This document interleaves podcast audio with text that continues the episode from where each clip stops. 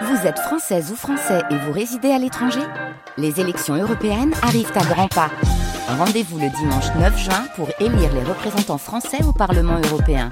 Ou le samedi 8 juin si vous résidez sur le continent américain ou dans les Caraïbes. Bon vote France Info. Au début, je me disais oui, il demande le SAMU parce que c'est le SAMU qu'il faut demander et pas une simple ambulance. Quand je vois la vitesse, on ne s'arrête pas une seule fois. Je me dis, euh, ouais, il y a vraiment un problème. Chapitre 12 Le cœur en chamade.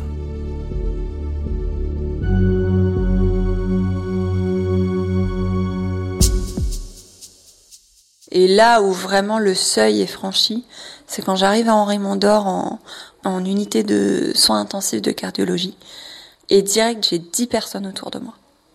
Là, je me dis qu'il y a vraiment un problème. J'ai l'interne qui est avec le l'échographe en train de refaire une échographie euh, qui est très silencieuse. Généralement, quand les médecins sont silencieux, c'est pas très bon. On commence à m'expliquer que je vais pas pouvoir me lever du lit.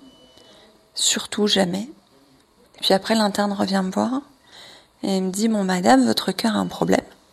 Il n'arrive pas à se contracter correctement pour faire sortir le sang. C'est-à-dire que quand il contracte pour évacuer le sang, pour que celui-ci aille dans tous les organes, il en expulse très peu. 60-65%, c'est à peu près la normale des gens. Et moi, je suis à 15. Donc là, c'est hyper effrayant.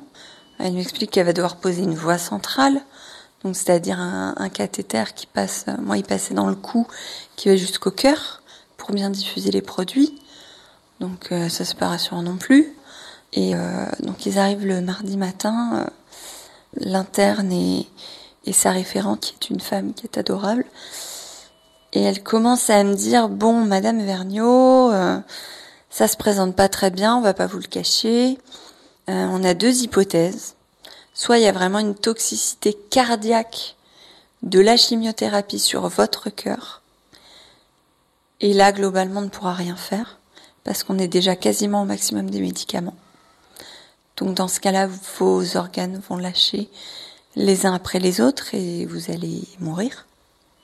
Soit euh, c'est ce qu'on appelle un syndrome de Takotsubo, le syndrome du cœur brisé, euh, qui est tout simplement le fait que sur une trop forte charge émotionnelle ou physique, ton cœur, ben, il se crispe et d'un coup, il n'arrive plus à se contracter correctement. Donc ça rejoint le côté problème d'expulsion du sang.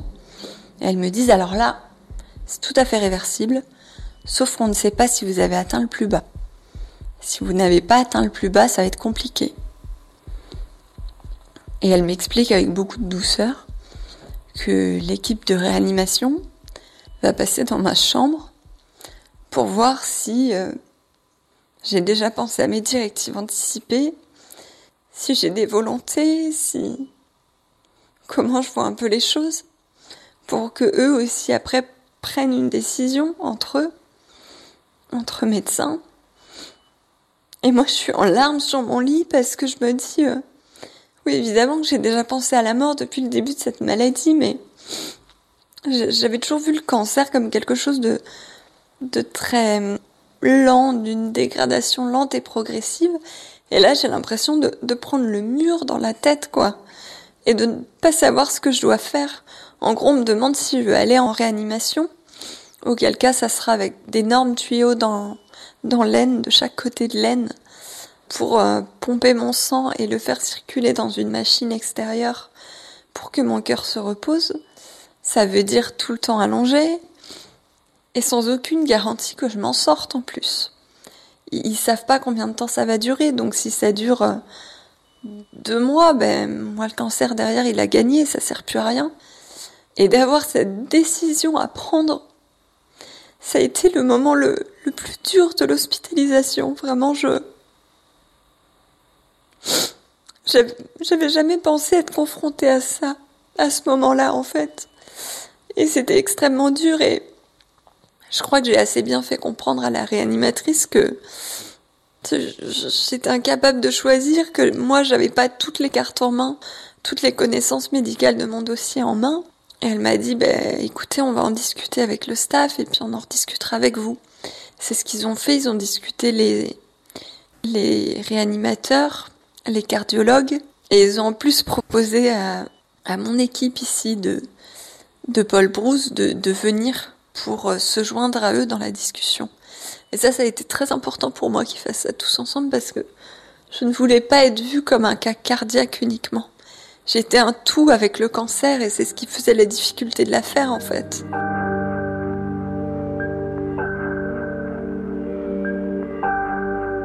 Et ils m'ont annoncé que ben ils m'enverraient pas en réanimation, que le jeu n'en valait pas la chandelle et que donc si je ne récupérais pas, ben, ça allait finalement être le même scénario que que la toxicité cardiaque, c'est que j'allais mourir petit à petit. Je comprends tout et je saisis euh, l'horreur de tout. Mon compagnon est là dès le début. Ma maman arrive euh, bah, le, jour où il m'annonce tout ça. Elle arrive euh, en début d'après-midi à l'hôpital et, et, il leur parle aussi beaucoup. Il leur parle de voilà de ce qui se passe pour moi, de de la décision qu'ils ont prise, de pourquoi ils l'ont prise.